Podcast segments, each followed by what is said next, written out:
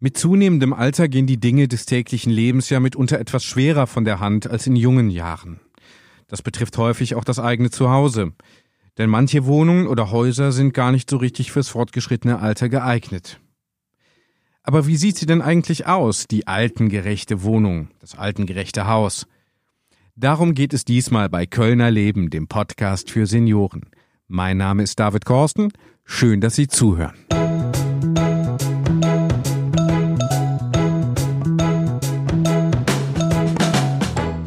Die meisten Menschen wünschen sich ja so lange wie möglich in den eigenen vier Wänden wohnen zu bleiben. Wenn aber das Gehen nicht mehr ganz so einfach ist wie früher, wenn es in den Schultern oder in den Knien zwickt und generell die Beweglichkeit abnimmt, tja, dann können schon kleine Veränderungen in den eigenen vier Wänden das Leben nicht nur einfacher und bequemer, sondern auch sicherer machen. Ich möchte Sie einladen, einladen auf einen kleinen Rundgang durch die Wohnung. Wir gehen sozusagen im Kopf spazieren durch die wichtigsten Räume und schauen uns dabei mal an, auf welche Dinge Sie achten sollten. Sie müssen die Tipps, die jetzt kommen, übrigens nicht mitschreiben. Eine Liste stellen wir Ihnen auf unserer Internetseite kölnerleben.köln zur Verfügung. Na dann, gehen wir mal los.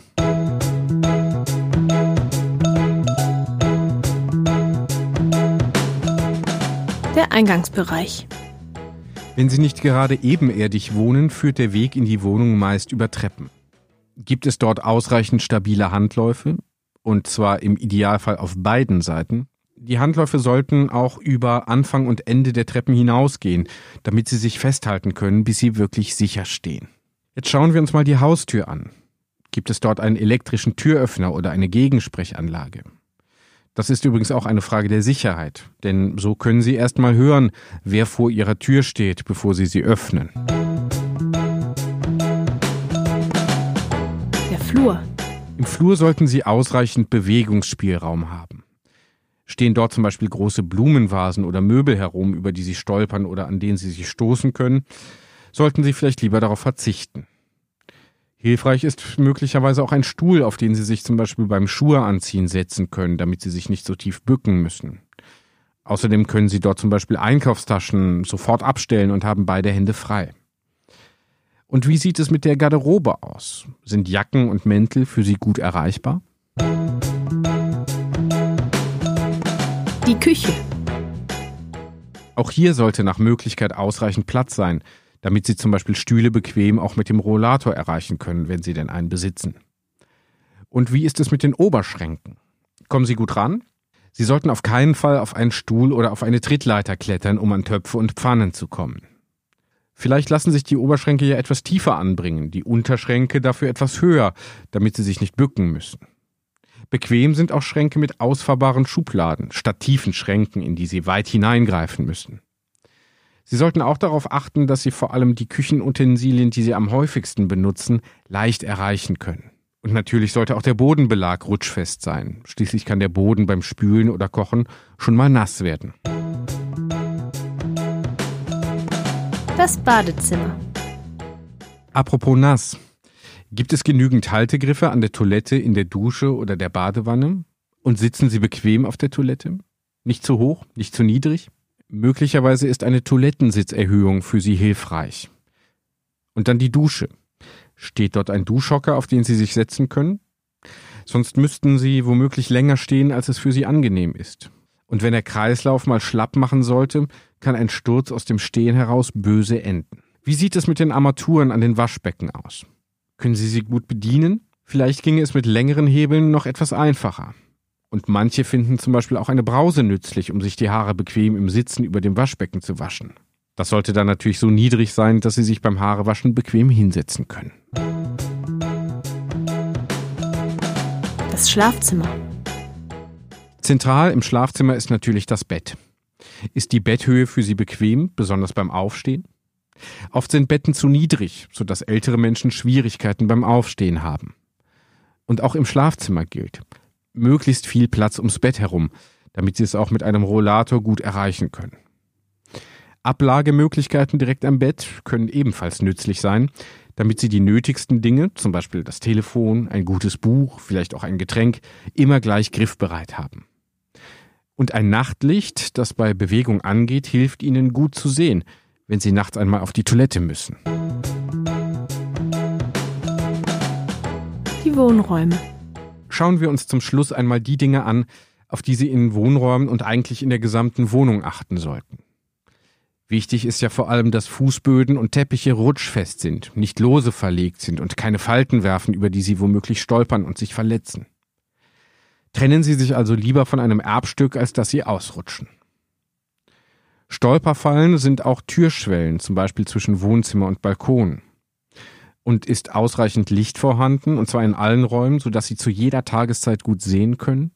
Auch bei den Lichtschaltern kommt es auf die richtige Höhe an. 85 Zentimeter vom Boden aus gelten als gut erreichbar.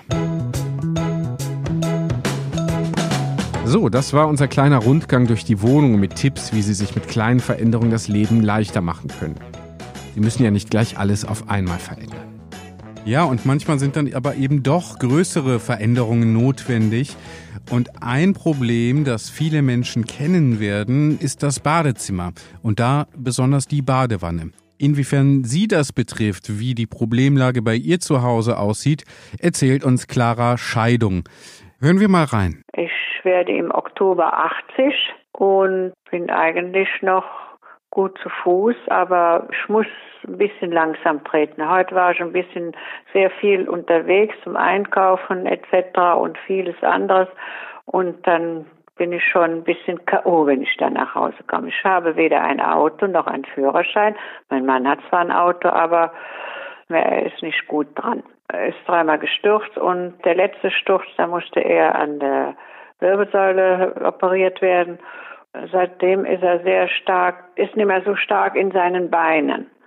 Ich habe eine Pflegestufe, Pflegestufe 2, habe zwei neue Kniegelenke, bin auch im Rücken nicht stabil, achte auf mich selber, dass ich immer gut gehe, damit man nicht stürzt, habe auch so keine Teppiche in der Wohnung. Das sind ja auch diese Sturzgefahren. Ne? Meine Wohnung ist okay, aber das Bad ist sehr klein und mittlerweile habe ich ein bisschen Schwierigkeiten, in die Badewanne zu kommen. Ich kann meine Knie nicht mehr so knicken, wie ich gerne möchte, ja. Und daraufhin habe ich dann auch mich schlau gemacht für eine Dusche, also Badewanne raus. Wir haben einige Leute im Seniorenclub, die haben durch Wohnmobil die Badezimmer geändert bekommen. Die haben auch alles für die in die Wege geleitet, ja. Und dann habe ich auch Wohnmobil angerufen. Dann kamen die Leute auch raus, haben sich das angeguckt. Und da bin ich auch sehr froh für, dass das so geklappt hat. Jetzt war da ein bisschen äh, Missgeschick passiert mit dem Wegschicken zur Krankenkasse. Dadurch hat es etwas länger gedauert. Aber jetzt habe ich Bescheid bekommen. Ich hoffe, dass es klappt, dass das alles gut geht. Ich lasse mich überraschen. Ne? Das war Carla Scheidung, die uns erzählt hat, wie bei ihr zu Hause die Situation aussieht. Vielen Dank fürs Mitmachen. Und jetzt haben Sie eben auch schon einen Begriff gehört. Wohnmobil. Was das genau ist und wie die Beratungsstelle insbesondere älteren Menschen dabei helfen kann, die Wohnung umzugestalten, das erfahren Sie jetzt im Gespräch, das ich mit deren Leiterin Erika Kühlchen geführt habe. Ja, Frau Kühlchen, Wohnmobil unterstützt ältere Menschen dabei, Wohnungen so umzugestalten, dass sie so lange wie möglich darin wohnen bleiben können. Das ist vor allem dann der Fall, wenn vielleicht eine Pflegebedürftigkeit äh, einsetzt, aber nicht nur. Ne? Darüber möchten wir sprechen. Vielleicht können Sie mal kurz das Leistungsspektrum von Wohnmobil skizzieren, beschreiben. In welchen Fällen kann Wohnmobil helfen? Wohnmobil ist eine Beratungsstelle des Paritätischen Wohlfahrtsverbandes und bei Wohnmobil als Beratungsstelle gibt es zwei Arbeitsbereiche. Einmal den Bereich Wohnungswechsel. Da erhalten alle Kölnerinnen und Kölner Unterstützung, wenn es darum geht, eine barrierefreie oder barrierearme Wohnung zu finden. Die Kolleginnen unterstützen auch beim gesamten Umzugsmanagement und äh, geben noch Informationen zur Finanzierung und natürlich auch nochmal praktische Tipps zum Umzug. Aber in erster Linie schauen wir natürlich, ob Wohnungen umbaubar sind. Das heißt, dass sie für die Betroffenen entsprechend angepasst werden können. Da tritt dann der zweite Bereich auch von Wohnmobil zutage und das ist dann der Bereich Wohnraumanpassung. Dort bekommen Kölner Bürgerinnen und Bürger entsprechend die Unterstützung, dass man vor Ort schaut, was kann überhaupt umgebaut werden. und Informationen, äh, wie sieht eine Finanzierung aus, was muss vorab mit dem Vermieter geklärt werden. Da gibt es eigentlich umfangreiche Informationen und Begleitung wo ich denke, dass wir da auch gleich nochmal konkreter drauf eingehen. Absolut, genau. Ähm, aber zunächst mal einfach die Frage, was macht denn aus Ihrer Erfahrung, wenn Sie sagen, Sie sind da auch vor Ort, was macht denn aus Ihrer äh, Erfahrung Wohnungen eben nicht altersgerecht? Hängt für die Betroffenen natürlich in erster Linie vom Krankheitsbild ab. Aber man muss sich einfach vorstellen, es gibt einen Rollstuhlfahrer. Da gibt es die ersten Probleme in der Regel dann schon im Eingangsbereich, wenn es dort Stufen gibt. Ähm, das ist mit eines der Hauptprobleme äh, im Eingangsbereich. Also oder der Zugang dann, zum Haus und zur Wohnung. Genau, dann. der mhm. Zugang zum Haus und zur Wohnung. Und innerhalb der Wohnung ähm, sind wir eigentlich zu 70 Prozent mit dem Badezimmer beschäftigt. Da ist das Hauptproblem, dass gerade ältere Menschen nicht mehr in die Badewanne kommen oder problematisch aus der Badewanne rauskommen, dass äh, eine Toilette nicht mehr gut genutzt wird oder an der einen oder anderen Stelle vielleicht auch Haltegriffe fehlen. Also wenn Sie sagen, von den Haltegriffen im Bad an der Toilette, ne, das wäre eine relativ kleine Veränderung und ähm, der komplette Umbau, also zum Beispiel die, die Badewanne dann eben in eine Dusche umfunktionieren oder so, falls das möglich ist, ne, das wäre dann schon eine größere Maßnahme. Ist das so in etwa das Spektrum äh, der Dinge, auf die Sie da achten? Ja, Umbaumaßnahmen beinhalten ja in der Regel auch Kosten. Was äh, wir natürlich zuerst gucken, ist, inwieweit die Probleme, die innerhalb der Wohnung bestehen, inwieweit die auch mit Hilfsmitteln zu lösen sind. Und da kann im Badezimmer dann im Rahmen der Badewanne schon mal so ein Badewannenlift eingesetzt werden. Das ist dann ein Hilfsmittel, das wird über die Krankenkasse bezogen mit einer Verordnung kostet für einige vielleicht 10 Euro an Selbstbeteiligung, aber im Großen und Ganzen ist dann schon eine Lösung für Betroffene gefunden. Schwieriger oder umfassender ist natürlich ein Umbau, wo es dann darum geht, so eine Badewanne zu entfernen und möglichst eine bodengleiche Dusche einzubauen. Mhm.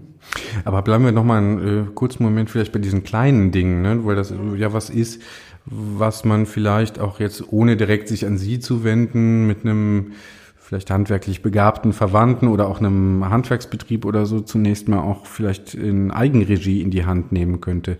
Im, im Bad wäre das dann eben der, der Lift in der, in der Badewanne, äh, vielleicht auch ein Toilettensitz oder so. Ähm, ja, was also im Bad noch? ist es ähm, der Badewannenlift ist so der, das klassische Hilfsmittel, was eingesetzt wird eine Toilettensitzerhöhung, die über die bestehende Toilette drüber gesetzt wird und befestigt wird natürlich.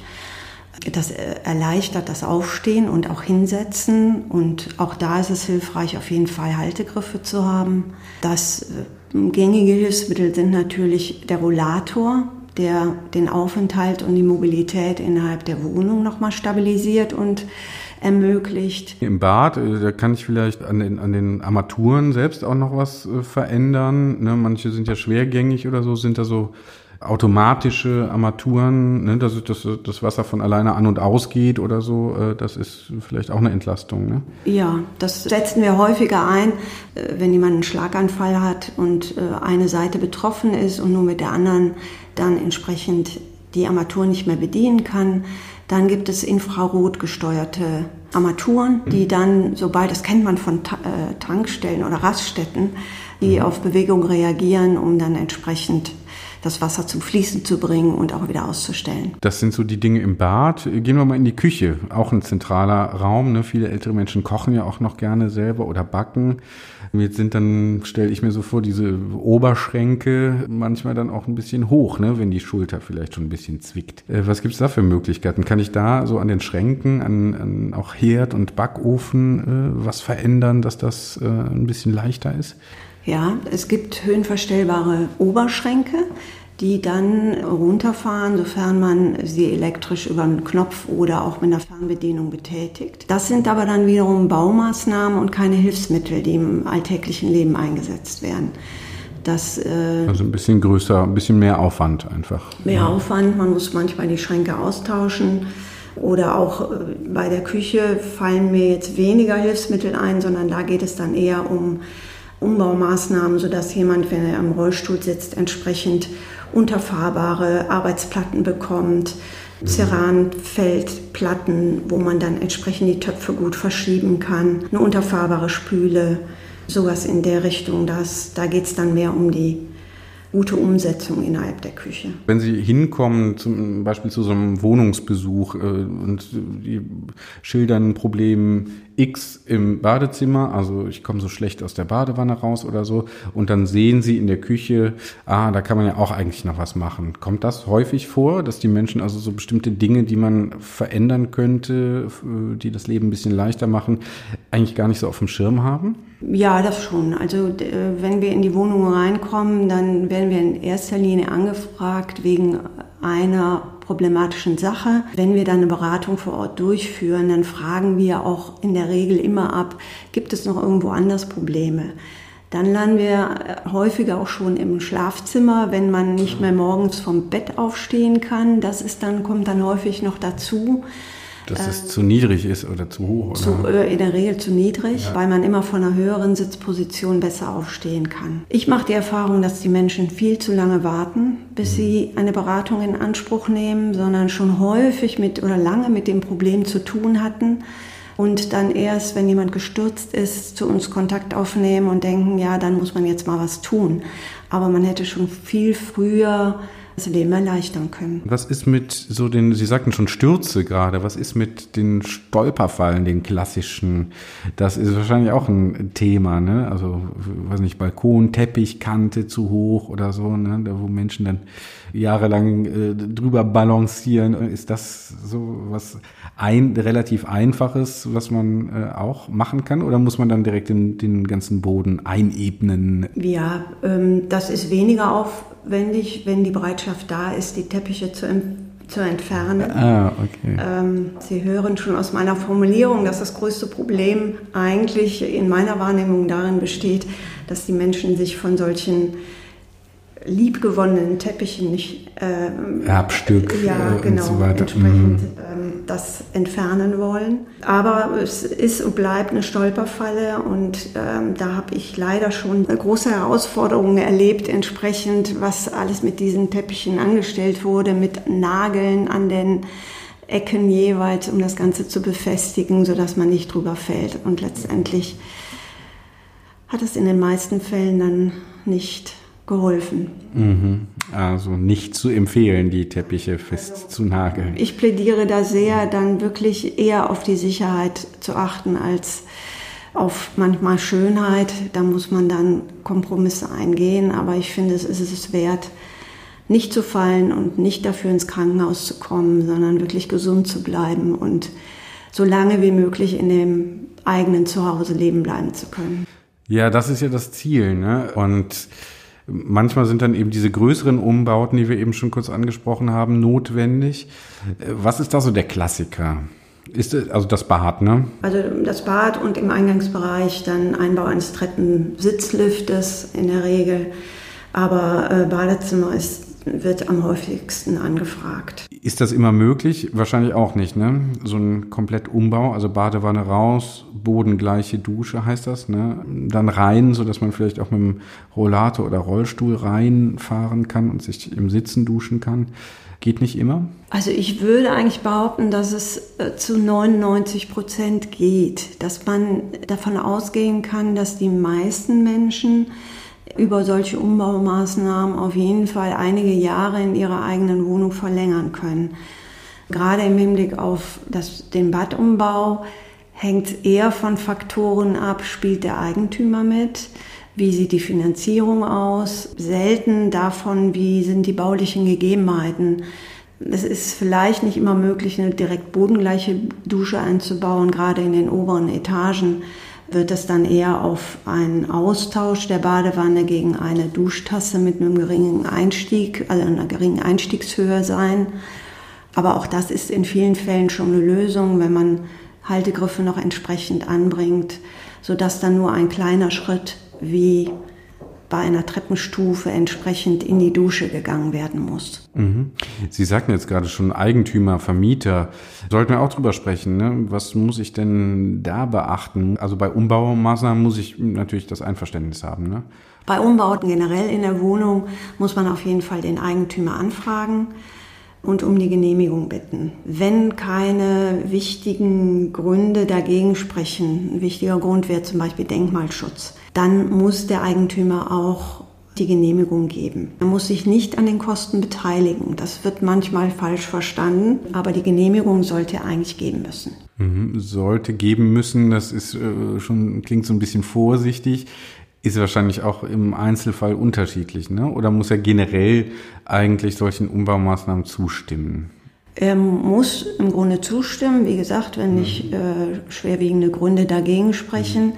Was er aber machen kann, ist, dass er bestimmte Auflagen dazu gibt zu mhm. dieser Genehmigung, dass er zum Beispiel sagt, ich möchte keine Fliesen gestückelt im Bad haben, sondern wenn, dann möchte ich das Bad in dem Rahmen bei dieser Umbaumaßnahme auch komplett neu gefliest wissen. Das wäre zum Beispiel so ein Stolperstein, der, den er uns in, in den Weg legen könnte. Mhm wird es teurer einfach. Dann, dann wird es teurer, ja, mhm. genau. Mhm. Er kann auch eine Rückbaukaution verlangen. Das machen aber die wenigsten mittlerweile. Also vor 20 Jahren war das mal deutlich häufiger, aber äh, mittlerweile macht das eigentlich niemand mehr, weil durch diesen Umbau ja auch die Wohnung altengerecht gestaltet wird und dann liegt es auch im Interesse der Eigentümer zu sagen, ja, wenn es umgebaut wird, dann lassen wir das auch so. Ja, man könnte ja sagen, Wertverlust entsteht eigentlich nicht, oder? Also Sie sagen ja, es ist eher eine Aufwertung dann. Ne? Weil Würde ich auch eher als Aufwertung sehen, ja. Gerade im Hinblick auf die demografische Entwicklung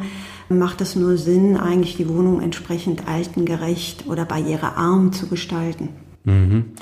Ist das auch bei den Eigentümern Konsens oder sagen, gibt es da häufig Konflikte? Mittlerweile ist es so, dass es auch die, gerade hier die großen Wohnungsunternehmen in Köln, haben ja auch eine enge Kooperation mit der GAG, dem größten Wohnungsanbieter hier in Köln. Ähm, die unterstützen eher noch so einen Umbau, bestehen gar nicht mehr auf Rückbau und beteiligen sich auch an der Finanzierung. Also wir hoffen, dass alle Wohnungsunternehmen den Weg auch so weitergehen. Der private Eigentümer ist das in der Regel dann nicht, mit dem Sie es zu tun haben, sind das dann eher die, die Wohnungs- wie heißt es, äh, Gesellschaften. Ne? Private Eigentümer kommen natürlich auch vor, weil ähm, wir natürlich hier alle Kölner Bürgerinnen und Bürger beraten und äh, da gibt es durchaus dann auch die privaten Vermieter. Genau, und die sind aber auch in der Regel äh, kooperativ oder äh, ja, genau. Ja, mhm. kann ich nur bestätigen und äh, wie gesagt, wir sehen es auch eher als Wertsteigerung einer Wohnung und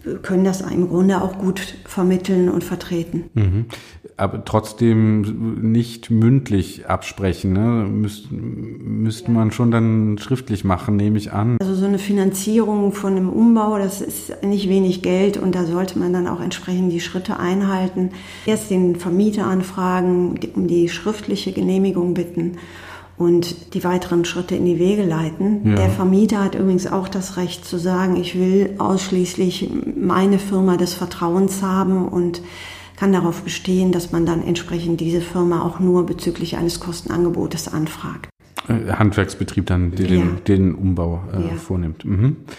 Weitere Schritte wären eben Anträge zur Finanzierung, ne, zur Unterstützung. Ja. Welche Quellen kommen da in Frage?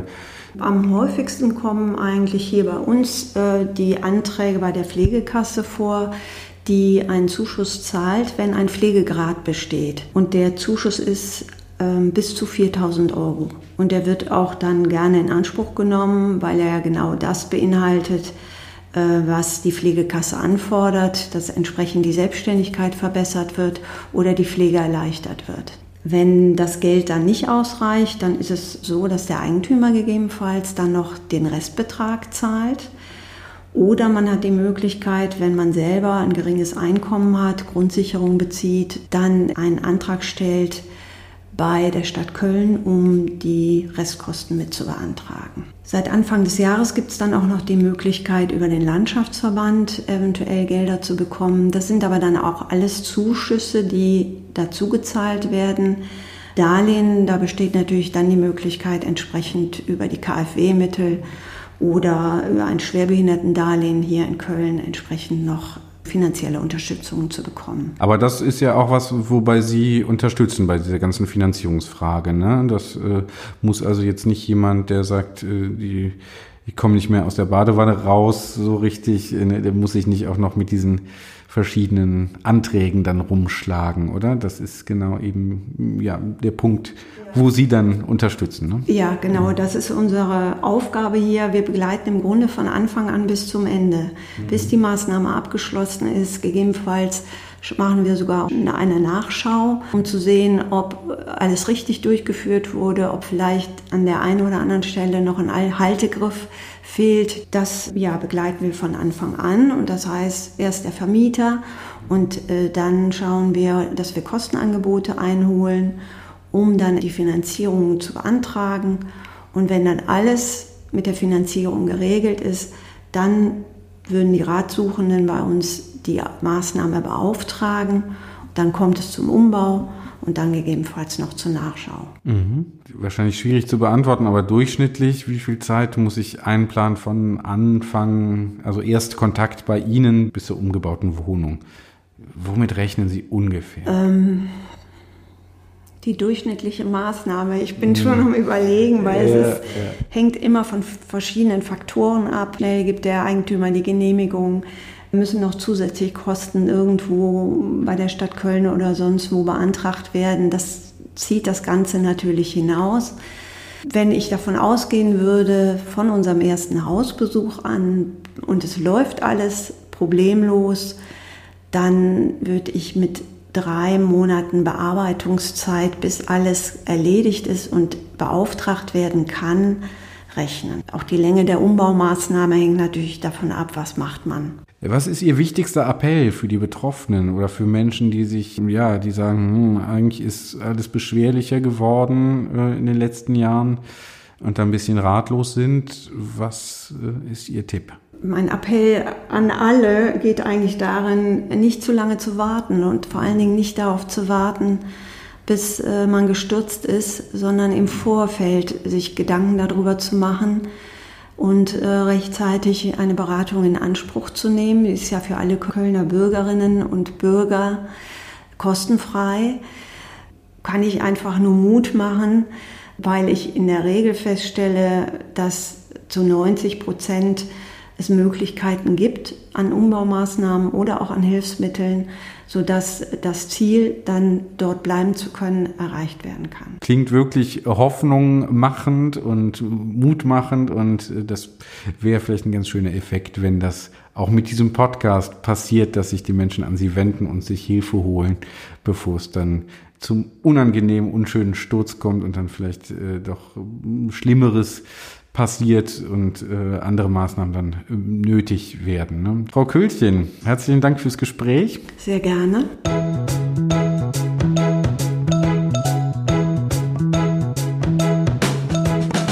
Also, Sie haben es gehört, manchmal sind es die kleinen Dinge, die das Leben im Alter in den eigenen vier Wänden angenehmer, einfacher, bequemer und auch ein bisschen sicherer gestalten.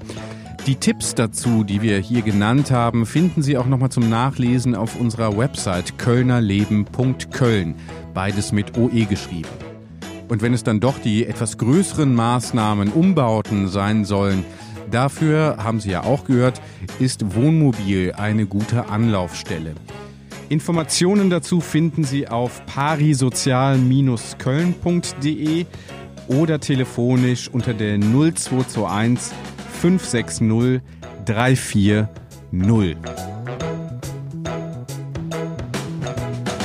Und beim nächsten Mal geht es um die Frage, wie Sie jetzt in der Corona-Zeit Urlaub verbringen.